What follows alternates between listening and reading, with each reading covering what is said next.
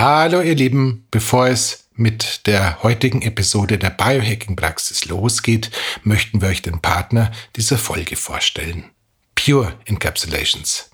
Es gibt so einiges, das unsere Mikronährstoffe durcheinander bringen kann. Stress, Ernährung, aber auch Sport.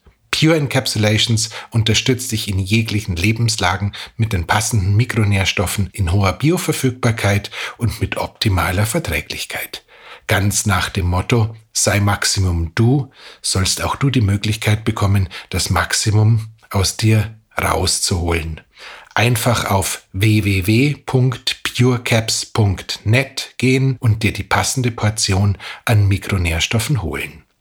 Und wenn du nicht weißt, welche Mikronährstoffe für dich am besten geeignet sind, dann nutze einfach den interaktiven Online-Produktberater, um es herauszufinden. Und jetzt geht's weiter mit dem Podcast. Viel Vergnügen. Willkommen in der Biohacking-Praxis, einem Podcast von The Red Bulletin, dem Magazin Abseits des Alltäglichen. Hol dir hier Woche für Woche die besten Tipps für dein besseres Leben, für deine Gesundheit und für deine Performance vom Biohacking-Profi Andreas Breitfeld. Willkommen in der Biohacking-Praxis von Andreas Breitfeld. Das bin ich. Herzlich willkommen. Und von Stefan Wagner. Das bin ich. Gleich zu Beginn, das Wort Praxis verstehen Sie bitte nicht medizinisch, denn hier finden keine ärztlichen Beratungen oder ähnliches statt. Und zwar allein schon deswegen, weil ich kein Arzt bin, sondern Biohacker. In diesem Podcast geht es auch nicht um Krankheit, sondern um Gesundheit. Und es geht darum, wie Sie selbst mit Hilfe von Biohacking Ihr Leben verbessern können. Der Andreas ist professioneller Biohacker, ich bin Amateur. Ich habe also jede Menge Fragen. Und ich hoffe doch sehr, dass ich die passenden Antworten dazu parat habe. Na dann gehen wir's an. Hallo Andreas. Hallo lieber Stefan. Und hallo Anna. Hallo. Hallo liebe Anna. Wir freuen uns sehr, dass wir die Anna Spielmann heute zu Gast haben. Die Anna Spielmann ist 25 Jahre Mountainbikerin aus Zams in Tirol. In unserer dritten Folge, in der wir Topathletinnen und Topathleten versuchen zu Biohackern zu machen. Bereits gelungen ist, es, ist uns das beim Toni Palzer und bei der Angie Eiter zuletzt, der Kletterin. Wir bleiben in den Bergen, auch in dieser Folge, wir bleiben in Tirol. Äh, wir wechseln allerdings das Sportgerät vom, vom nackten Fels, das Sportgerät, gehen wir zum Mountainbike. Anna, du warst eine der besten Mountainbike-Juniorinnen der Welt und du bist eine der besten Mountainbikerinnen Österreichs, hast den dritten Platz bei den österreichischen Meisterschaften erradelt wenn man das, ich glaube, wenn man das darf, das darf man bei euch, glaube ich, nicht so sagen. Das ist ungefähr so, wie wenn man Filzkugel-Akrobat sagt bei den Tennisspielern. Das mögen die, glaube ich, gar nicht. wir haben vorab schon ein bisschen geredet. Ähm, wir haben uns ein bisschen umgehört bei dir, was du denn so für, für Themen hast, für Issues hast, wo du glaubst, dass dir die Biohackerei ein bisschen Input geben kann. Und ich glaube, wir können gleich einmal ins erste Thema hinein, hineinsteigen, oder? Mhm. Also mein, Sehr gerne. Genau, meine erste Frage an den Biohacker wäre, gibt es Tipps für Allergieprävention, ähm, ähm, Allergien ja, erträglicher zu machen?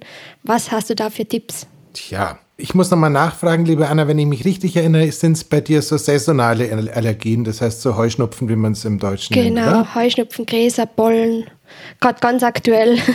Genau, also passend zur, zur Jahreszeit. Sag, sag, mir ganz kurz, bevor der Andreas da jetzt ausholt und mit seiner ganzen Kompetenz uns ähm, niederarbeitet, wie spürst du es denn? Wie sehr schränkt denn deine Allergie dich ein im Training, im Wettkampf? Ja, also prinzipiell ist es mal so, dass ich es recht stark mit den Augen habe. Ähm, ich sehe einfach so gut wie gar nichts, also immer nur so leicht verschwommen. Ähm, auch sehr viel Husten, gerade in der Nacht. Mhm. Merke natürlich auch immer wieder, dass ich viel aufwachen und husten muss. Lunge, die Lunge ist eingeschränkt, einfach beim Radfahren. Ähm, Gerade ja, wenn, wenn, wenn du hartes Training machst außen, das ist natürlich nicht lustig und ja, das ist natürlich sehr einschränkend, sage ich jetzt einmal. Mhm. Okay, Andreas, der Druck ist gestiegen. Gut, also sagen wir mal so, ähm, wir haben ähm, sehr viel Halbwissen, aber nichts, was wirklich als fundiertes Wissen durchgehen wird, liebe Anna. Das heißt, du musst ein bisschen was ausprobieren und ich hoffe, in ein paar Wochen können wir ein Feedback von dir einsammeln, das dann idealerweise auch positiv ausfallen könnte. Also das eine ist so ein bisschen, ja, ein Griff in die Kräuterkiste. Und in der Vorbereitung auf die Episode habe ich also herausgefunden, dass beispielsweise Brennnesseltee eine sehr gute Wirkung bei der Reduktion von den Symptomen von Heuschnupfen oder Pollenallergie oder solchen saisonalen Allergien haben soll. Das heißt, das, der erste Tipp wäre tatsächlich zu schauen, zwei bis dreimal am Tag in der Saison einen Brennnesseltee zu dir zu nehmen und mal ganz vorsichtig zu beobachten, ob damit eine Linderung einhergeht. Der schmeckt nicht so gräuslich, wie es sich anhört. Das schafft man tatsächlich. Und Brennnesseltee könnte also ganz niederschwellig eine Geschichte sein. Schmeißt man da einfach ein paar Brennnesseln, die man am Wegesrand gezupft hat, in ein Wasser hinein oder wie macht man das? Lieber Stefan, ich bin Hundebesitzer, ähm, insofern habe ich da eine explizite Meinung dazu. Ähm, also ich würde das Ganze tatsächlich aus einem biologischen Anbau kaufen. Da ist dann auch eine Dosieranleitung dabei, also vermutlich ist es auf ein 0,2er heißes Wasser ein Teemaß voll, aber das steht in der Regel da drauf.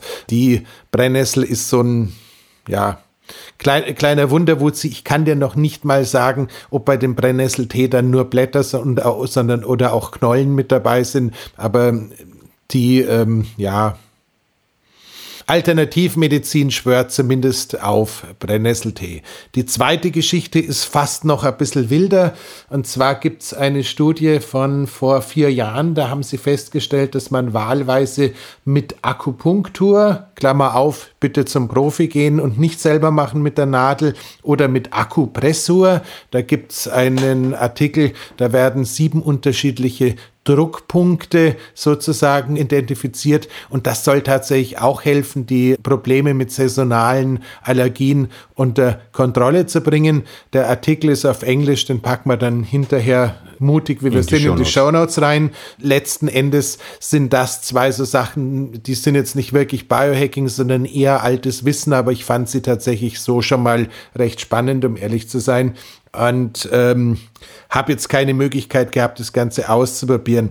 Das dritte ist noch ein bisschen lustiger, aber da müssen wir warten, bis gerade die Allergiesaison zu Ende ist. Und zwar scheint es so zu sein, dass man alternativ zu dem, was man so als Hypersensibilisierung, also sprich diese Spritzkuren gegen Allergien, die wir mal mögen, mal nicht mögen, anwendet, gäbe es eine niederschwelligere Geschichte. Das heißt, wenn du bei dir irgendwie wirklich ums Eck am Wohnort oder in der engen Region einen Imker findest, der einen Bienenhonig erzeugt, könnte man quasi mit Hilfe dieses Bienenhonigs übers Jahr hinaus quasi eine Gewöhnung an diese Pollen erzeugen. Das scheint äh, zumindest anekdotisch recht gut zu funktionieren. Hast du schon gemacht? Habe ich schon gemacht. Du, nix, auch du hast ja schon gemacht. Akupunktur, genau. Ähm, Akupunktur habe ich spannenderweise vor vier Wochen angefangen. Muss dazu sagen, habe eine Erstverschlechterung gehabt die ersten zwei Tage und dann tatsächlich sieht man eine Verbesserung. Sie empfehlen da aber auch, dass man also bis zu zehnmal hingeht, weil das natürlich auch immer wieder angeregt werden muss. Imker, beim Imker, das habe ich auch schon mal gemacht, vor vier, fünf Jahren. Da habe ich mir im Herbst die Waben geholt. Die Waben vom Imker, wo die Bienen in Honig reinlegen. Hm. Und da habe ich immer ganz ein bisschen gekaut für dem. Habe extreme Reaktionen gehabt hilft ganz sicher, wenn man es vor allem aus der Region nimmt, wo man wirklich dann die Pollen hat. Aber bei mir, also ich habe es nur ein Jahr lang gemacht, das müsste man laut den Ärzten bis zu drei Jahren machen, dass man wirklich eine Hypersensibilisierung hat und da auch erfahrt. Okay. Als ob wir es vorher abgesprochen hätten. Ja. Na gut, dann muss man mal ein bisschen tiefer in die Kiste reinschauen, was, was wir sonst noch an Möglichkeiten haben. Die nächste Geschichte, die mir persönlich auch noch recht gut gefallen hat, ist tatsächlich ein exogenes Hilfsmittel, also was externes, was wir so ganz banal eigentlich schon während äh, den letzten zweieinhalb Jahren äh, schwarze Pest ganz häufig gehabt haben. Und zwar geht es da um das Thema Inhalation. Angeblich kann man, wenn du dir so einen Vernebler besorgst und da Glutathion vernebelst, Glutathion mhm. ist ein äh, sehr großartiges Antioxidant und äh, so wie es ausschaut, scheint die Lunge selber nicht in der Lage zu sein, Glutathion in irgendeiner Weise aufzubauen und zu speichern. Das heißt, wenn du mit dem Vernebler Glutathion vernebelst, hebeln würdest, könnte es eine Verbesserung sein. Und die andere Geschichte, die sowohl für die Nase als auch garantiert für die Augen funktioniert, sind tatsächlich Spülungen mit äh, einer milden Salzwasserlösung. Das heißt, das könnte tatsächlich noch eine Lösung sein, dass man sagt, man reinigt das Ganze sozusagen lokal, damit die Reizstoffe ein bisschen weniger werden. Wir haben, glaube ich, später vielleicht sogar noch mal die Möglichkeit über das Thema Atmung zu reden, aber eine weitere Geschichte, die helfen könnte, wäre wirklich gezielt dieses Thema Nasenatmung zu fokussieren, weil du da in der Lage wärst, quasi dieses Freischwellen der Nasenflügel durch Atemübungen so hinzubekommen, dass selbst wenn es eigentlich äh, durch die Allergie gerade sehr böse ist, dass zumindest die Luftzufuhr durch die mhm. Nase trotzdem gewährleistet ist. Das darf man sich wirklich so vorstellen, nicht beim Training auf die Mundatmung ausweichen, weil es schwerer fällt, durch die Nase zu atmen, sondern da ein bisschen dabei zu bleiben. Das scheint tatsächlich, ähm, der Patrick McEwen hat es in seinem äh, Buch äh, relativ schön dargelegt und da auch schöne Case Studies gebracht. Das scheint tatsächlich auch im Leistungssport zu funktionieren. Beide Bücher in die Shownotes, ja. Genau. Last but not least, ähm, und es passt irgendwie auch ganz gut zu der Episode, ist tatsächlich der Einsatz von Quercetin in der, in der letzten Zeit sehr, sehr populär geworden, mhm. was Allergien und ähnliches angeht. Das Quercetin haben wir auch während der Corona-Zeit als äh, wirksame Möglichkeit entdeckt, um diesen Zytokinsturm unter Kontrolle zu bringen. Und äh, das scheint tatsächlich auch bei so saisonalen Allergien gut zu wirken. Allerdings müssen wir da ein bisschen auf die Dosis schauen. Da würde ich tatsächlich das Doppelte einer empfohlenen Tagesdosis als Minimum von deinem Sponsor abverlangen, mhm. ähm, dass man das ausprobiert, dass man da wirklich in die Hochdosis reingeht, weil die Studien, die das Quercetin als super ähm, sozusagen identifiziert haben. Da wird Quercetin ähm, intravenös verabreicht, also sprich gespritzt und auch in ordentlichen Mengen. Das heißt, da würde ich jetzt nicht mit ein bis zwei Kapseln draufhauen, sondern eher mit, mit acht bis zwölf am Tag. So um viel. Zu sein. Das ist jetzt das. Ja, ja, das ist, das ist das Neueste, aber wir haben ja das, wir haben ja, wir haben ja den, das große Glück, ähm, dass du mit äh, Pure Encapsulations äh, einen Profi in dem Bereich hast. Die werden bestimmt in der Lage sein, dich da entsprechend zu unterstützen. Ich nehme sie tatsächlich schon, ich nehme vier am Tag. Zwei in der Früh und zwei am Abend. Genau. Ähm, Habe ich angefangen vor etwa zwei Wochen nahezu, nahezu perfekt. Also wie gesagt, mal zwei oder mal drei würde ich das Ganze nochmal hochfahren, mhm. weil wie gesagt, die, die mhm. Wirkmenge für den Allgemeinen, der da quasi eine positive antioxidative Wirkung oder sowas haben möchte, die dürfte im Fall von einem akuten Allergieschub, wie, es, wie das bei dir der Fall ist, eher ein bisschen unterbemessen sein. So, mhm. und jetzt stehen wir an einem Punkt, lieber Stefan, dass ich mich irgendwie sehr seltsam fühle, weil jetzt habe ich wirklich tief gesucht und habe mir vier abgefahrene Geschichten mhm. überlegt und äh, eigentlich kennt die Anna die alle schon. Naja, wenn jemand, also das ist, das kennen wir ja aus unserer eigenen Geschichte, dass man meistens ein Experte ist, wenn es um die eigenen Befindlichkeiten und Beschwerden geht, dass man oft mehr weiß als der Arzt, zu dem man dann geht oder so.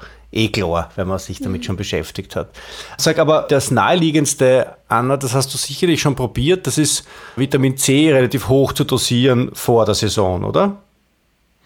Ja, sagen wir mal so, ähm, alles. Das war tatsächlich drei, vier, fünf Gramm pro Tag. Ja, ja, äh, das, wobei, man, wobei man bei den Mengen bitteschön eine Retard- oder Long-Release-Version nehmen möge, weil sonst könnte das das Magen-Darm-System schon ein bisschen an die Grenzen führen und das passt jetzt irgendwie auch nicht so gut zum Radsport. Also bei Vitamin C. Aber tatsächlich ist es so, die ganzen Klassiker, die normalerweise auf dem Antihistamin-Pathway funktionieren, also Vitamin C hochdosiert oder auch das, äh, das Coenzym Q10, die sind definitiv da auch irgendwo in der Richtung drin, aber tendenziell wäre das Quercetin sozusagen ähm, das momentan von der Wissenschaft für den Einsatz am meisten äh, geliebte. Aber die ganz klar, Stefan, hast du völlig recht, also Hochdosis C bzw. Q10 wären auch noch eine gute Geschichte. Und äh, last but not least, aber das dürfte halt leider Gottes mit dem Wettkampfsport nicht so richtig gut funktionieren, gibt es natürlich in der zweiten Generation von Antihistaminika, auch das eine oder andere Antihistamin, was nicht mehr müde macht und was auch sonst eigentlich keine übermäßigen Leistungseinbußen für Athleten des Alltags mit sich bringt, wo man sagen könnte, wenn es jetzt äh, gar fürchterlich schlimm ist und man kommt irgendwo hin, wo es einen aufgrund der aktuellen äh, Blütenpracht komplett zerreißt, dass man in die Richtung reinschaut. Da bin ich allerdings äh, offen gestanden mit den Anforderungen der Kölner und all dem, was da im Bereich ähm, Zulässigkeit oder Nichtzulässigkeit beim Radsport ankommt, leicht außerhalb meines Besoldungsgrads. Also das würde ich dann nochmal bitte mit dem Mannschaftsarzt anschauen, ob es da ein Histamin, der Antihistamin der zweiten Generation geben könnte, was man da vielleicht äh, ab und zu noch zum Einsatz bringen kann.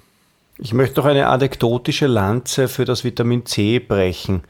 Ich habe ich es tatsächlich einmal aus, also ausprobiert, wurde es ausprobiert in meinem Umfeld von meiner heißgeliebten äh, Physiotherapeutin, die eine Fußballerin ist und die die Frühjahrssaison immer verpasst hat, weil sie, weil sie, so, weil sie so geweint hat schon, auch wenn sie gewonnen haben. Und die hat dann wirklich angefangen im Winter schon wirklich mit drei, vier Gramm Vitamin C und die hat dann gesagt, äh, das war die Rettung ihrer Frühjahrssaison. Also das scheint zu, also ich habe eins aus eins, das ist ein äh, relativ, relativ hoher Prozentsatz an Erfolg bei relativ ähm, überschaubarem, bei relativ überschaubarer Studiengröße, aber, aber, aber, aber bei der hat es echt gewirkt und die hat wirklich gesagt, das hat ja die Frühjahrsaison gerettet. Also ein Versuch scheint es wert zu sein. Allerdings da gilt die Grundregel, dass man das eben schon vor der Saison richtig zeitgemäß, äh, zeitgerecht vor der Saison zwei, drei Monate davor anfangen soll. Und ich glaube, du hast einen relativ guten Zugriff auf ein hochwertiges Vitamin C-Supplement, Anna. Das auf jeden Fall, ja. Haben wir dir, ja, haben wir dir ein bisschen wenigstens weiterhelfen können oder haben wir ausschließlich ähm, Fische aus dem Wasser gezogen, die du ohnehin schon verspeist hast? Na, also ich glaube, das mit dem Imker, das würde ich im, im Herbst auf jeden Fall wieder nochmal probieren. Ähm, weil das ist ja schon etwas, glaube ich, was halt auch immer wieder machen muss, weil ich habe auch mit Allergiespezialisten geredet und dem habe gesagt, wenn du die, wenn du ähm, also wenn du leicht leichte Allergien hast, die verändern sich auch. Das kann passieren, dass du halt zuerst gegen die Birke allergisch mehr bist und dann gegen Gräser. Und durch das sollte man halt auch immer wieder sensibilisieren, aufgrund dessen, dass dann der Körper einfach besser auf das anspricht. Und deshalb, mhm. ja, also das, das werde ich auf jeden Fall zurückgreifen im Herbst. Super. So, dann gehen wir gleich schwupp ins zweite Thema hinein. Thema Laktose, Anna. Mhm. Ähm, ganz überraschend ist vor einem Jahr ähm, von meiner Magen-Darm-Spezialistin ähm, eine Laktoseintoleranz diagnostiziert worden. Ich habe recht viel Gewicht verloren und man hat lange nicht gewusst, warum. Ähm, irgendwann ist man dann draufgekommen, dass das die Laktose das Problem ist. Und seitdem eben mich laktosefrei ernähre, beziehungsweise eben Enzyme zu mir nehme, wann ich Milch zu mir nehme, ähm, ist es wirklich um einiges besser. Und da wollte ich den Biohacker fragen, ob er dazu Tipps hat.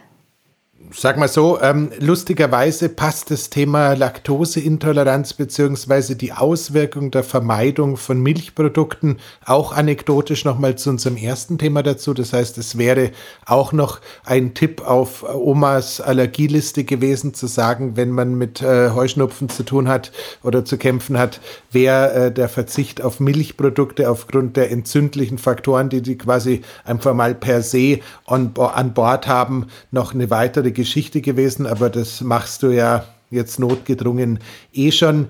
Was man anschauen kann, ähm, ist tatsächlich die Frage, wie du auf A2-Milch reagierst, beziehungsweise A2-Milchprodukte reagierst, wenn du sagst, der Komplettverzicht ist ein bisschen schwierig und Laktase einzusetzen, also sprich das Enzym, was die Laktose abbaut, immer einzusetzen, ist auch nicht hundertprozentig fein. Wäre das Einzige, was ich eigentlich noch beitragen kann, ist, dass wahlweise die Milch von Schafen und Kühen, beziehungsweise auch die Milch von sogenannten alten Kuhsorten, das heißt, das sind äh, Kühe, die, glaube ich, irgendwie die Zuchtbemühungen Ende des 19. Jahrhunderts, Anfang des 20. Jahrhunderts äh, nicht über sich haben ergehen lassen müssen, dass die angeblich weniger allergisch ist und tatsächlich von vielen Allergikern noch einen Tacken besser vertragen wird. Das heißt, dass man da vielleicht sogar mal ein bisschen mehr experimentieren kann. Letzten Endes ist es allerdings ganz klar so, wenn du dir das Thema Heuschnupfen von vorher und jetzt das Thema Milch oder Milchunverträglichkeit bzw. Laktoseunverträglichkeit in der, in der Kombination anschaust, dann müssen wir einfach davon ausgehen, dass dein Körper so ein bisschen Interesse an so entzündlichen Prozessen und ähm, ja, auch so ein bisschen Richtung Autoimmun zu haben scheint. Das heißt, unabhängig von Verzicht beziehungsweise Umstellung und die Umstellung dann bitte auch wieder außerhalb der Blühsaison, dass man nicht irgendwie gleichzeitig ein Milchproblem oder ein A2-Milchproblem und ein äh, Blütenstaubproblem haben könnte es noch eine Geschichte sein, da auch einfach nochmal ganz banal mit allem drauf zu hauen, was so antiinflammatorische Wirkung hat. Das heißt, da wäre auf der einen Seite das, glaube ich, inzwischen in jeder Episode der Biohacking-Praxis fest verbreitete Thema mit dem äh, Fischöl, also sprich Omega-3-Öl mit äh, 1000 Milligramm EPA und 400 Milligramm DPA pro Tagesdosis oder Dosis und das Ganze ein bis zweimal am Tag könnte man anschauen. Und unter Umständen auch nochmal das Thema Kurkumin, wobei mir das Thema Kurkumin ehrlich gesagt für eine junge Frau im Leistungssport nicht sonderlich gut gefällt, weil das offensichtlich zwar eine schöne antientzündliche Wirkung hat, aber scheinbar ein bisschen auch ähm, das Gaspedal bei der Leistung reduziert. Das heißt letzten Endes aktuell so weiterfahren, wenn die Blütenzeit vorbei ist, vielleicht mal ein bisschen Richtung A2-Milch, äh, Ziegenmilch, Schafmilch schauen, ob damit ein bisschen was zu machen ist und eventuell einfach insgesamt das Thema entzündliche Prozesse im Körper noch mal ein bisschen unter, zu, äh, unter Kontrolle bringen, ist eigentlich so das, was mir da jetzt spontan einfallen würde lass noch mal nachdenken. Aber Während du nachdenkst, Andreas, Anna, ähm, äh, Fischöl nimmst du schon? Fischöl nehme ich, ja. Fischöl okay. nehme ich zu mir. Ich habe einfach die, die Erfahrung die letzten? Jahre gemacht, umso ähm, eine Kapsel zum Mittag und eine Kapsel zum Abendessen. No, das kann man, das kann man aufdosieren, glaube ich. Da ist noch Platz nach oben. Ich habe die letzten Jahre immer die Erfahrung gemacht, ähm, umso ähm, entzündungshemmendere Produkte oder Nahrung ja zu mir nehme, umso besser ist die Allergie natürlich auch. Gell? Also wenn da viel Zucker im Spiel ist oder wenn da viel Milch im Spiel ist, dann hat das ganz andere Auswirkungen als wie, oder auch was auch wirklich Auswirkungen hat, ist zum Beispiel Wein und Bier. Also danach, am nächsten Tag kann man einfach hundertprozentig sicher sein, dass die Allergie um hundertfache schlechter ist, wie wenn ich mich wirklich darauf konzentriere, was ich zu mir nehme. Die Erfahrung habe ich die letzten Jahre einfach wirklich gemacht. Ja, aber da würde ich sofort einmal mit dem Fischöl raufgehen, oder, Andreas? Auf alle Fälle und tatsächlich auch nochmal äh, mit dem Mannschaftsarzt bitte sprechen, ob wir mal das Thema Histamin messen wollen, weil wenn da gerade solche Reaktionen auch verstärkt da sind, könnte es auch durchaus sein, dass bei dir dann noch irgendwie äh, Möglichkeit eins äh, eine Histaminunverträglichkeit irgendwie im Raum steht oder Möglichkeit zwei deine Mastzellen ein bisschen viel Histamin produzieren. Ich will dir da jetzt nicht irgendwie noch zusätzliche Ziegelsteine in den Rucksack packen, aber das jetzt anzuschauen wäre wahrscheinlich eine ganz sinnvolle Geschichte. Einfach mal die DAO und Histamin im Blut beziehungsweise Histamin im Stuhl überprüfen lassen und dann gegebenenfalls von dem aus nochmal auf das Thema Ernährung draufschauen, weil wenn dich die Histamin Faktoren quasi da auch noch ärgern könnte sein, dass irgendwie so Sachen wie wahlweise eine Tomatensoße, ein gereifter Käse und sowas auch noch irgendwie dazu führt, dass alles ein bisschen, ja, unangenehmer oder entzündlicher unterwegs ist. Also entweder ausprobieren oder mhm. was mir fast lieber wäre, nochmal messen lassen. Ja. Und mhm. äh, weil, weil wir da sagen, jetzt hochdosieren, also höher dosieren beim, beim, beim Omega-3, eine Kapsel ist tatsächlich so gut wie gar nichts. Also da wirst du nichts spüren. Wenn du das Flüssige nimmst, also nicht eingekapselt, dann, dann also ich greife so zweimal ein Esslöffel am Tag. Das wären umgerechnet, mhm. ich weiß nicht, ungefähr 20 Kapseln oder so. Also ich bin da, und da, da merke ich dann auch wirklich was. Ich merke es dann auch. Also das ist in der, im, im, im, im Wohlbefinden deutlich bei mir. Äh, ich würde mich da an deiner Stelle echt einmal mit dem Thema auseinandersetzen. In einigen Folgen der Biohacking-Praxis wird das Thema Fischöl ausufernd mhm. behandelt. Zu Recht, zu Recht. Und was natürlich bei allem, was mit Entzündungen zu tun hat, Andreas, ähm, Glutathion, oder? Also NAC, N-Acetylcystein, ich weiß nicht. Ja, ähm, ja, nein, ja, vielleicht. Also tatsächlich Glutathion als Reinstoff oder liposomales Glutathion oder Glutathion als äh, Infusion, wobei Infusionen ist ja schon wieder äh, im Leistungssport ein bisschen schwierig. Äh, auf alle Fälle das NAC, also das N-Acetylcystein, könnte, wenn wir es mit einer Histamin-Thematik zu tun haben, komplett kontraindiziert sein. Das heißt, das NAC und eine Histaminunverträglichkeit ist ungefähr so eine Mischung wie ein Waldbrand und äh, gutes äh, Spiritus. Das heißt, da würde ich tendenziell lieber erstmal noch das Thema, haben wir mit äh, Histaminer Thema anschauen, bevor ich das NAC empfehlen würde ist aber tatsächlich eine der wenigen Ausnahmen, wo NAC-Cystein nicht die beste Idee ist. Gut. So, aber jetzt kommen wir beim nächsten Thema doch schon in eine sehr schöne antientzündliche Aktivität. Liebe Anna, in die Kälte, gell? Mhm. Kälte, duschen, kalt. ähm, genau. Ja, ich habe den Tipp ja von euch bekommen, ähm, davor oder danach mal im Liegen außen zu atmen. Das habe ich gemacht. Mhm. Ähm, mhm. Die ersten zwei Mal habe ich es als nicht so entspannend empfunden. Das war eher mhm. mehr so ein bisschen mit Schwindelgefühl verbunden. Ähm, hat sich tatsächlich nach dem dritten und vierten Mal gebessert. Ähm, mhm. Sehr interessant. Ähm, auch das kalte, ich habe es dann unter der kalten Dusche irgendwann probiert. Ähm, fühlt sich super an äh, unter der kalten Dusche. Wirklich? Also noch, noch viel mehr, ja, also noch eine bessere Wirkung finde ich, wie wenn man wirklich nur liegt. Ähm, und ich finde, das macht die Kälte verträglicher. Also durch okay. das Atmen noch, also nicht nur unter die kalte Dusche reinzugehen und ja einen Schock zu haben, sondern wirklich ja. schauen, dass man auch wirklich gut atmet.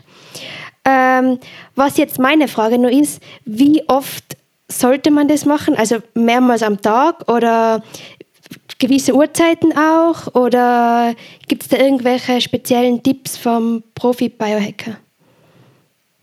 Tatsächlich ist das Thema ähm, Kombination Kälte und Atmung eigentlich eher so ein Wagnersches Spezialgebiet. Das heißt, ich halte mich da jetzt kurz.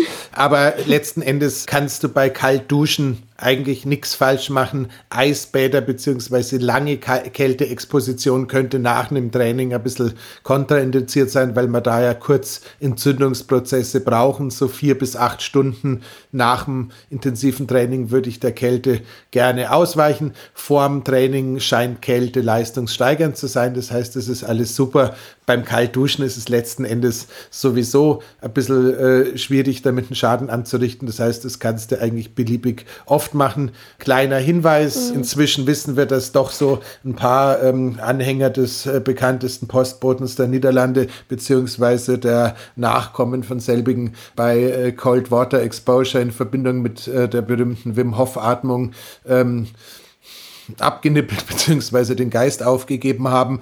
Ja, unter der ähm, Dusche sind, nicht. Weiß aber das ist, ist, kein, ist, kein, ist, kein, ist definitiv kein Duschthema. Ist es, ich möchte einfach wieder mal darauf hingewiesen haben, dass selbst äh, die ähm, ja, hohen Priester der Methode nicht empfehlen, die Wim Hof Atmung in der, im kalten Wasser äh, zu praktizieren, weil das tatsächlich in die Hose gehen kann.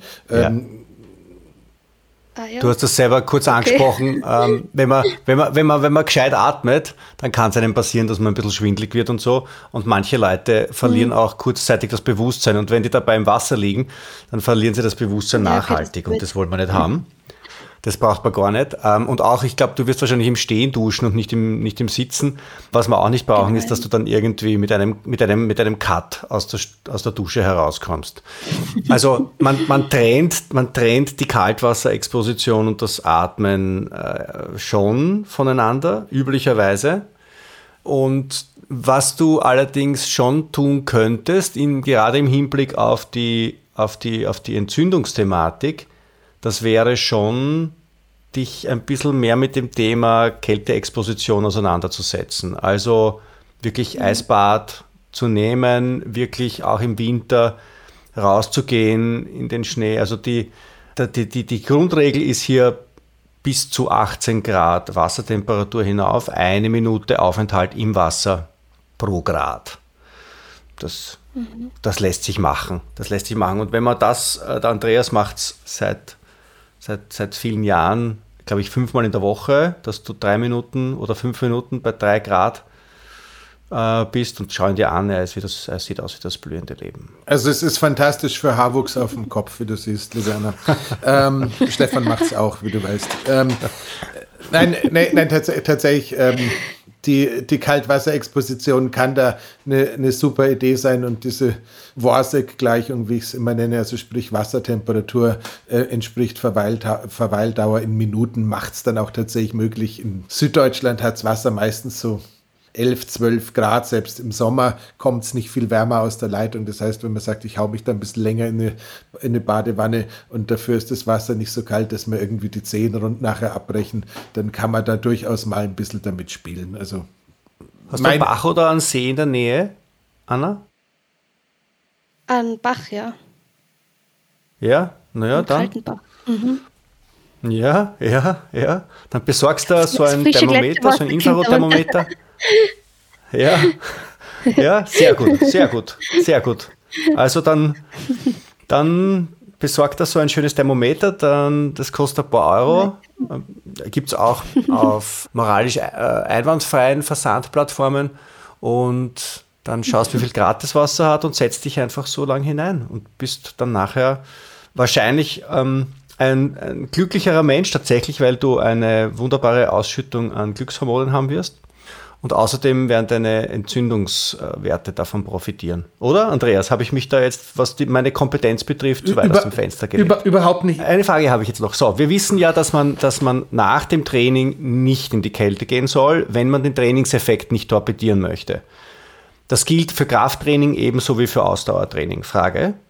Es scheint, es, scheint, es scheint so zu sehen. Also ja? das, was wir tatsächlich wissen, ist, dass, dass da so Enzym äh, Botensto enzymatische Botenstoffe, die werden einfach von der Kälte sozusagen daran gehindert, loszumarschieren und diese Botenstoffe würden sowohl beim Kraftsportler zur Hypertrophie führen, als auch zu sonstigen Anpassungen. Der einzige, die einzige Ausnahme könnte die reine Schnellkraft sein, also ein Sprinter, dem es einfach nur darum geht, eine verbesserte muskuläre Koordination zu entwickeln, aber nicht mehr Masse draufzulegen, der dürfte aber für den normalen Ausdauer- oder Kraftsportler Sportler scheint Kälte direkt nach der Belastung nicht unbedingt die cleverste Idee zu sein.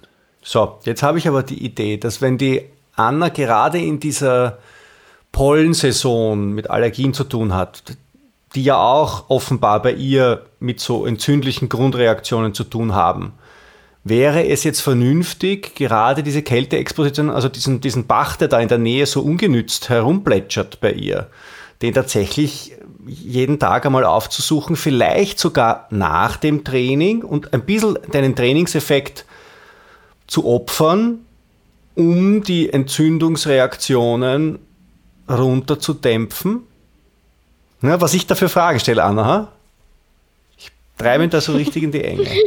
Ah, du, nee, also ganz ehrlich, ähm, nein.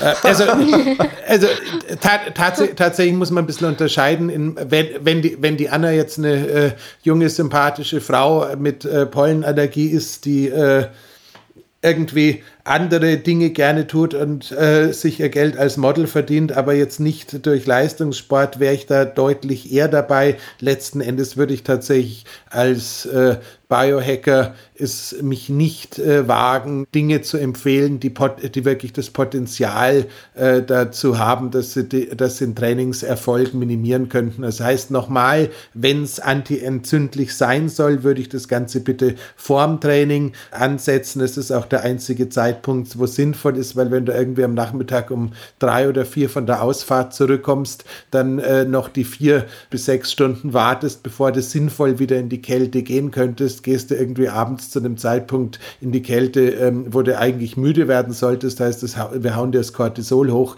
Das heißt also, wenn irgendwie tatsächlich in der Früh, bevor der ganze Zirkus beginnt und andernfalls muss ich tatsächlich gestehen, man hat die Wirkung von Kälte auf die Anpassungsprozesse im Körper lange Zeit ein bisschen unterschätzt. Und äh, dadurch, dass man immer gesehen hat, dass die Fußballspieler nach einem Wettkampf ins Eisbad gesprungen sind oder die ähm, Marathonläufer oder Triathleten nach einem Wettkampf ins Wasser gesprungen sind, hat man im Breitensport auch immer gemeint, dass also Kälte nach jeder Belastung eine gute Idee ist. Nach einem Wettkampf, wenn ich keine Adaption erzielen möchte, sondern möglichst schnell wieder trainieren möchte, ist dem auch so. Nach einem Training würde ich es tatsächlich so ein bisschen als ähm, Kaviat bezeichnen wollen. Heißt aber jetzt mehr Kaltwasserexposition, freilich in der Früh oder am Vormittag, also vor dem Training. Jo. Auch, auch in der, in der, in der pollenallergischen Saison. Jo, wobei man fairerweise sagen muss, du kennst die Studienlagen ja auch, wir wissen sehr viel zum Thema Rheuma, wir wissen viel zum Thema Autoimmunprozesse, dass da die Kälte wirklich viel äh, bringt. Ich habe jetzt allein zum Thema Allergien da jetzt auch nicht so den, den, den wilden äh, Erfahrungsschatz, beziehungsweise hätte jetzt auch keine einzige Untersuchung parat, die da je gemacht worden wäre, die was können kann. Allerdings ist es mir auch gerade ein völliges Rätsel vom Studiendesign, wie ich äh, eine Gruppe mit Kälte und eine Placebo-Gruppe ähm, starten lassen wollen würde. Das heißt, das könnte theoretisch auch ein bisschen schwierig sein zu überprüfen. Also insofern. Das ist eine Gruppe mit ganz starken autosuggestiven Kräften. Genau. Ähm, die, schweb die schweben dann über dem Wasser. Nee, also ja. Anna, probier's, probier's gerne aus. Äh, vorm Sport ist das alles fein. Nicht komplett ausgekühlt ins Sprinttraining gehen sollte sowieso selbstredend sein, sondern dann dem Körper wieder ein bisschen Zeit geben, die Temperatur hochzufahren, wäre schon eine gute Idee. Aber letzten Endes, wenn du den Cooling-Ansatz nach Wagner fährst, also probier's gerne aus. Na, servus. So, und jetzt habe ich natürlich, weil das Thema Entzündungen so bei mir hängen geblieben ist, und ich da ja doch auch eine, eine sehr persönliche Expertise entwickeln durfte über die Jahre. Das Thema Erden, Andreas, wollen wir ja das noch irgendwie umhängen? Ja, das, das hängt sich ja in dem Moment, wenn, sie, wenn die Anna in den Bach nebenan springt, erdet sie sich sowieso. Das heißt, da haben wir das Thema sowieso mit drauf. Und auch sonst, also ja, es gibt, gibt keinen Grund, warum man im Sommer, also gerade im Sommer, nicht äh, gerne barfuß übers Gras laufen mag oder gar, äh, sich gar, gerne eine Viertelstunde barfuß irgendwie auf die Wiese stellen sollte. Die ja. äh, Universität Salzburg, wir erinnern uns, kleine 15 Teilnehmer, trotzdem tolle Studie, ja. äh, die äh, tatsächlich eine antientzündliche Wirkung äh, nachgewiesen hat. Also man kann das jederzeit machen. Und man muss ja auch immer sagen, äh, liebe Anna, das gehört ja auch zu den Sachen, wenn ich jetzt eine Viertelstunde barfuß im Gras gestanden bin und es war eigentlich nichts, also heiße Luft, was ist passiert? Ich bin eine Viertelstunde barfuß im Gras gestanden. Das Risiko kann man eingehen. Ja. Hast du schon mal gehört vom Erden oder ist dir das äh, oder, oder, oder denkst du da jetzt, was, was reden die zwei Wahnsinnigen jetzt? Äh, Kenne ich tatsächlich, ich habe Dokumentation darüber gesehen. Ähm, ja? Sehr interessant, ja. ja. Ich werde das wirklich mal ausprobieren. Also bei mir hat es bei mir hat's in, einer, in einer Phase, in der mich die Entzündungen ziemlich geärgert haben, hat es mir doch sogar akut ziemlich gut geholfen. Also, also das, das würde ich nicht unterschätzen. Ist auf jeden Fall einen Versuch wert. Und das, wie gesagt, das Schlimmste, was passieren kann, ist, dass man, dass man ohne, dass man einen wirklich großen positiven Nutzen davon bemerkt hätte, halt eine Viertelstunde oder 20 Minuten im, im Gras gestanden ist, barfuß. Also Deswegen so empfehlen wir das meistens auch gleich in der Früh zu tun, wenn die Sonne rausgekommen ist, dass man gleich eine Morgensonne mhm. mit äh, erwischt. Das ist sowieso eine super Idee für die innere Uhr und für die Tagesgestaltung. Also insofern mhm. raus ins Gras. Andreas, der Weltmeister der Überleitungen, weil wir haben ja das Thema Einschlafen jetzt auch mhm. noch. Und der Andreas bringt das Thema in der Früh hinaus in die Sonne, was ja gleich einmal ein ganz starker Einschlaf-Hack ist für den Abend. Magst du ein bisschen deine Einschlafgeschichte erzählen? Deine, deine Einschlafgeschichte. Die Einschlafgeschichte, ja. Ähm, ja, also oft lang wach, also typische Nachteile. Ja. ähm, na, ja. also tatsächlich öfter Probleme mit Einschlafen. Es gibt Zeiten, da geht es wochenlang gut. Es gibt aber Zeiten, da geht es wochenlang schlecht. Ähm, dass ich teilweise zwei, drei Stunden wach liege, einfach weil ich nur so unter Adrenalin, sage ich jetzt mal, stehe. Ähm, sobald ich mal eingeschlafen bin, schlafe ich völlig durch. Also das sind zehn Stunden auch kein Problem, ohne dass ich jemals aufwache und irgendwas mitbekomme. Von dem her, ja, also meine Frage, Tipps zum Einschlafen ähm, an den Biohacker. Ja, tatsächlich, der eine Teil ist tatsächlich fürchterlich langweilig und hat einfach was mit festen Zeiten zu tun. Das heißt, idealerweise, ich weiß, mhm. äh, in der Jugend ist es komplizierter, weil da ist das Leben am Wochenende meistens spannender, aber im Sport äh, reduziert sich die Spannung ja dann auch wieder ein bisschen. Also vielleicht könnte es funktionieren. Mhm. Das heißt, gleiche Zeit aufstehen, gleiche Zeit zu Bett gehen, hilft dem Körper schon mal ungemein. Die nächste Geschichte ist tatsächlich dieses Thema die innere Uhr zurücksetzen. Das heißt Helligkeit in der Früh direkt nach dem Aufstehen, egal ob Sonnenlicht, Klammer auf unser Favorite oder Tageslichtlampe oder Rotlichtlampe. Also nicht Infrarot-Wärmelampe, sondern Rotlichtlampe, irgendwas, was hell ist und was einfach ähm, sozusagen die Rezeptoren zurücksetzt, ist immer eine super Idee, weil du davon ausgehen kannst, dass du circa 10 bis 12 Stunden nach dem ersten Helligkeitskontakt automatisch anfängst, dieses Melatonin, dieses Einschlafhormon zu bilden. Also das wäre tatsächlich der erste Teil.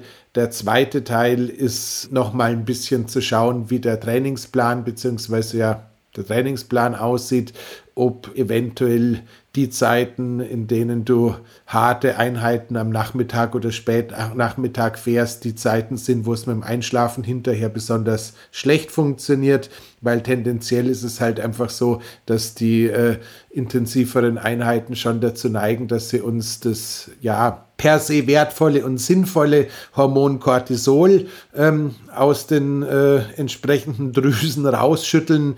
Cortisol brauchen wir, um klar zu denken. Cortisol brauchen wir, um Leistung äh, zu erbringen und ist definitiv etwas, was äh, zum Sport oder zum Spitzensport äh, quasi untrennbar dazugehört. Allerdings äh, muss man halt fairerweise auch sagen, Cortisol ist ein hundertprozentiger Gegenspieler von diesem Melatonin, also sprich von diesem Einschlafhormon. Und dementsprechend ähm, könnte es sein, wenn du am Abend oder am frühen Abend zu intensiv oder sehr intensiv trainierst, dass im Ergebnis des Ganzen dann einfach äh, das Einschlafen schwerer fällt. Letzten Endes ist äh, diese Problematik nur mäßig wahrscheinlich zu beeinflussen, wenn du quasi Teil von einem Teamtraining bist und ihr halt einfach am Nachmittag oder am frühen Abend Ausfahrten drin habt, die teilweise auch anstrengender oder fordernder sind, sowohl von der Technik als auch von der Intensität her, wäre da tatsächlich eine Möglichkeit, die sich so ein bisschen auch wieder aufdrängt, äh, sich anzuschauen, was man an sogenannten Adaptogenen, also sprich pflanzlichen Gegenspielern äh, nutzen können wollen würde. Und ähm, da fällt mir jetzt spontan Ashwagandha bzw. Rosea rhodiola ein. Das sind zwei so, ja, Adaptogene, also Ausgleichswunder, wo wir immer noch nicht so genau verstanden haben, wie die funktionieren, aber sie sind wohl offensichtlich in der Lage, wenn du gerade ein sehr hohen Cortisol-Stresshormon-Level im Blut hast und das Zeug zu dir nimmst, dass es so binnen zwei bis drei Stunden in der Lage ist, das Ganze zu modulieren. Und ähm, ich hoffe, ich habe jetzt da gerade in meiner geistigen Bibliothek nicht an der falschen Stelle nachgeschaut. Das dritte, was wohl genau das gleiche auch bewirken könnte, ist der Zistus-Tee.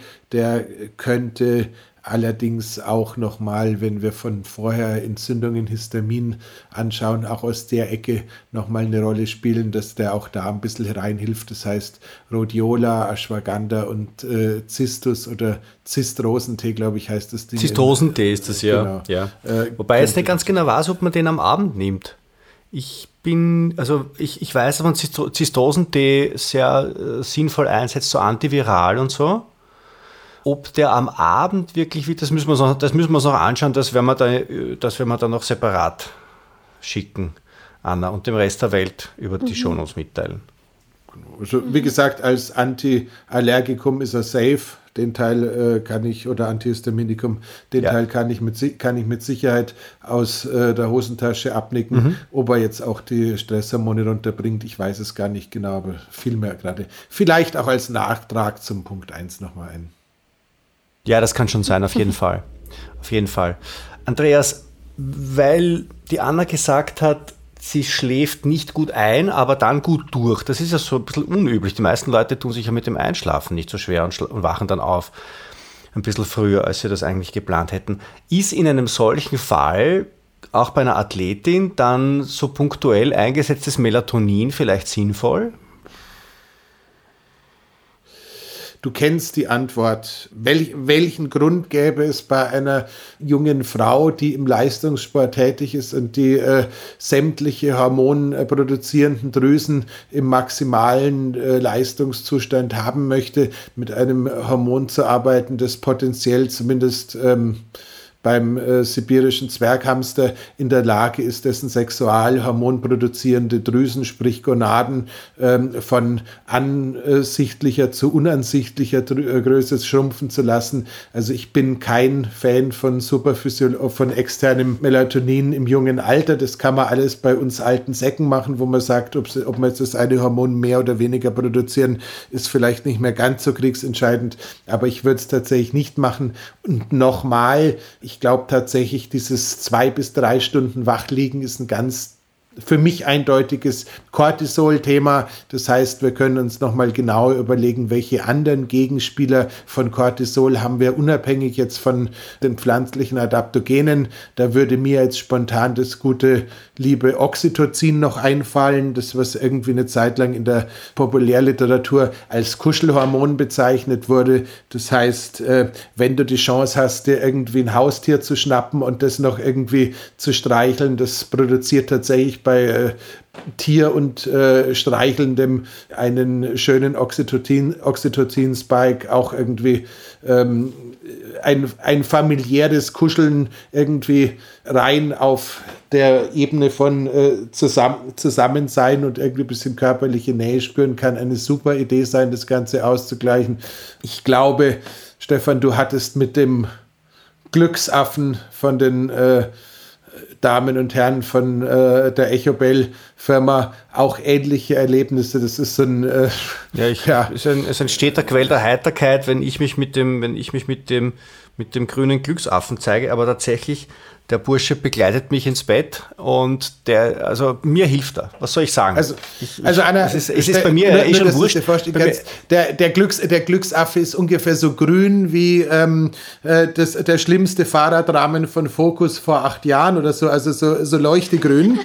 und ähm, würde, auch tatsächlich, würde auch tatsächlich einen Model Contest nicht zwingenderweise sonst gewonnen haben, ähm, um ehrlich zu sein. Aber er hat mehr Haare am Schädel als wir. Und, aber, aber er hat im, er hat im, er hat im Bauch, er hat im Bauch so ein semmelgroßes äh, Plastikding, das, ähm, das so vibriert und so Klänge, Klänge macht. Und das funktioniert wirklich. Es wirkt aufs, aufs vegetative Nervensystem, zumindest bei mir. Und bei Freunden von mir, also ich habe schon, schon, schon Freunde von mir jetzt ins Verderben gezogen, weil die haben das auch gekauft und die sind jetzt äh, innerfamiliär ebenso Lachnummern wie ich. Ja, aber es funktioniert. Du bist dann noch im Alter, wo Kuscheltiere gehen. Äh, der Andreas und ich, wir sind schon im Alter, wo Kuscheltiere gehen. Also das, das ist schon, also der Andreas weigert wobei sich ich, auch, wobei ich offen sagen muss, meine Liebe zur Echobell und mein Sinn für Ästhetik stehen sich beim Design des Glücksaffens schon so ein bisschen im Weg, muss ich ehrlich also, sagen. Also bei mir, ist, bei mir ist komplett wurscht, bei mir ist komplett wurscht. Außerdem, es ist eh dunkel im Schlafzimmer und dann liegt man halt mit so einem, mit so einem bimmelnden Ding äh, Andreas hat immer den größten Spaß, wenn, wenn auf meine Kosten gelacht wird. Das ist immer die größte Freude für ihn.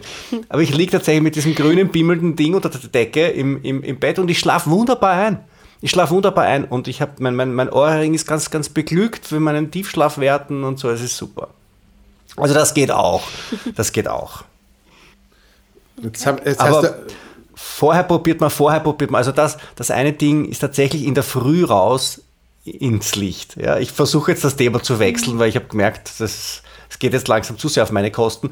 In der Früh raus ins Licht. Das ist das Wichtigste. Wenn du dabei noch keine Schuhe anhast, dann äh, haben wir das Erdungsthema auch noch dabei. Also, also das, mhm. das ist tatsächlich, und das ist der, der, der äh, so ein extrem unterschätzter Faktor. Die meisten Leute sind in der Früh einfach zu schlampig mit der Lichtexposition. Und eine Frage oder ein Thema haben wir noch, das könnten wir auch noch kurz anschauen, das ist jetzt vielleicht untergegangen. Wann, äh, wie ist es denn bei dir mit Koffein? Wann hast du den letzten Kaffee oder den letzten Energy Drink normalerweise? Spätestens um vier. Okay. Das, ja, da könnte, ich auch noch ein bisschen. könnte jetzt auch äh, noch ein bisschen ein Thema sein, wahlweise da zwei Stunden nach mhm. vorne zu fahren, also mhm. 14 Uhr den Cut-Off zu nehmen oder alternativ mhm. dir ein Theanin zu besorgen, weil das Theanin dem Koffein noch so ein bisschen die Spitzen nimmt. Das könnte auch noch was sein, was äh, dieses äh, nicht einschlafen können eventuell entschärft. Das ja. heißt, jetzt haben wir dann doch mhm. ein bisschen was noch zusammengebracht. Sag, und äh, hast du irgendetwas bemerkt, ähm, irgendeine, irgendeine eine, eine Möglichkeit, was in, deinem, in deinen Lebensumständen einen Zusammenhang haben könnte mit dem schlechteren Einschlafen? Ist es, dass es in einer Wettkampfsaison ist? Ist es, dass es, wenn du am Nachmittag mehr trainierst? Ist es, hat, hat sonst irgendwelche Zusammenhänge mit äußeren Ereignissen? Oder passiert es einfach ja, also, und du also weißt nicht warum? Und der Menschenabend.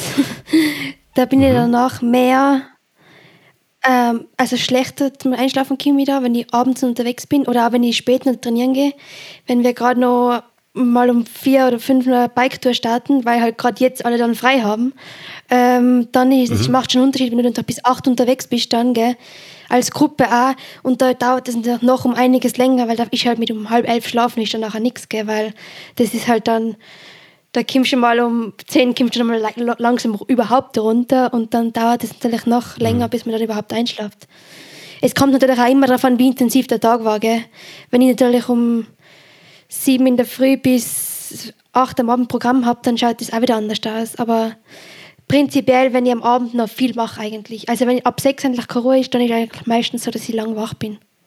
Ähm, Blue Blocker Brille eine richtig, und zwar eine, eine richtig dunkle rote Blue Blocker Brille. Da gibt es welche, die, äh, also da, da kannst du nachher nicht mehr aufs Handy schauen oder, oder so, weil das einfach wirklich alles knallrot macht. Aber meine Wahrnehmung ist, wenn ich so eine dunkel getönte Brille aufhabe, dass ich dann wirklich innerhalb von einer halben Stunde müde wäre und zwar richtig schlafmüde. Mhm. Das geht sehr schnell bei mir. Und ein zweites Thema ist noch bei mir am Abend dann halt wirklich diese klassische Magnesium-Sache und Glycin dazu noch. Also Magnesium mhm. und Glycin und Theanin. Das ist am Abend eine Sache, die ich ganz gern noch dazu mache, noch zu dem, zu dem Ashwagandha, das ich hin und wieder probiere. Wobei ich habe wirklich keine Einschlafprobleme. Bei mir ist eher das Thema dann mit dem, dass ich um drei oder halb vier mhm. dann aufwache. Aber da ist ja dann mein Glücksaffe da. Andreas schließt gnädig die Augen. Nein, ähm, ich habe vorher darüber nachgedacht, ob nicht die Witze auf deinen Kosten der Grund sind, warum ich die Biohacking-Praxis so liebe, lieber Stefan. Insofern ähm, sage ich einzige mögliche Grund. Dazu. Der einzige ähm, mögliche Grund. Und ich habe so gern, wenn man über mich lacht. Das ist, ist egal, ob ich ähm, das jetzt ausgelöst habe oder nicht, das ist mir egal. Aber der Glücksaffe hilft, also wenn er beim Einschlafen nicht hilft, beim das gelacht wird, da hilft er auf jeden Fall. Genau, also Glück, Glück oder Freude verbreitet er zumindest bei der ja. Umwelt. So, gut. Liebe Anna, ähm, hast du noch Fragen? Haben wir dir irgendwas, ähm, haben wir tatsächlich dich irgendwie, haben wir dich auf Ideen gebracht, haben wir dich inspiriert, haben wir dir Informationen gegeben, von denen du glaubst, dass sie nützlich für dich sein könnten? Oder war das jetzt einfach nur eine, eine knappe Stunde, die, die, die verloren geht fürs Leben? Nein, es war sehr interessant. Also vielen Dank euch zwei. Ähm, vor allem gerade mit den Allergien, das ist ein Riesenthema einfach, wo ich einfach viel probiere und das, also mit dem Brennnesseltee, das ist schon mal ein guter Tipp wieder und auch die, eben die, mit, mit dem Inka, das hervorzurufen nochmal, das ist, das hätte ich wahrscheinlich selber nicht gemacht, auch mit dem Einschlafen jetzt, dass ich da einfach im Prinzip ähm, ein paar Tipps bekommen habe. Ich glaube, die war auch sehr einfach zum Umsetzen sein. Ähm, ja, und da nehme ich echt viel draus mit. Vielen Dank euch freut zwei. Uns. Das und freut ja. uns sehr. Fein. Herzlichen Dank. Das war die Biohacking-Praxis, der Health Performance Lifestyle Podcast von The Red Bulletin. Mehr davon findest du überall, wo es Podcasts gibt, auf www.redbulletin.com und natürlich in unserem Magazin. Stefan Wagner schreibt im Magazin Carpe Diem eine Kolumne über Fort- und Rückschritte im Leben eines Biohackers. Andreas Breitfeld ist der Red Bulletin-Experte für Biohacking. In München betreibt er das europaweit einzigartige Biohacking Lab. Mehr Infos dazu findest du auf www.breitfeld-biohacking.com. Hat dir unser Podcast gefallen? Dann freuen wir uns über deine Bewertung. Und noch mehr, wenn du uns weiterempfiehlst.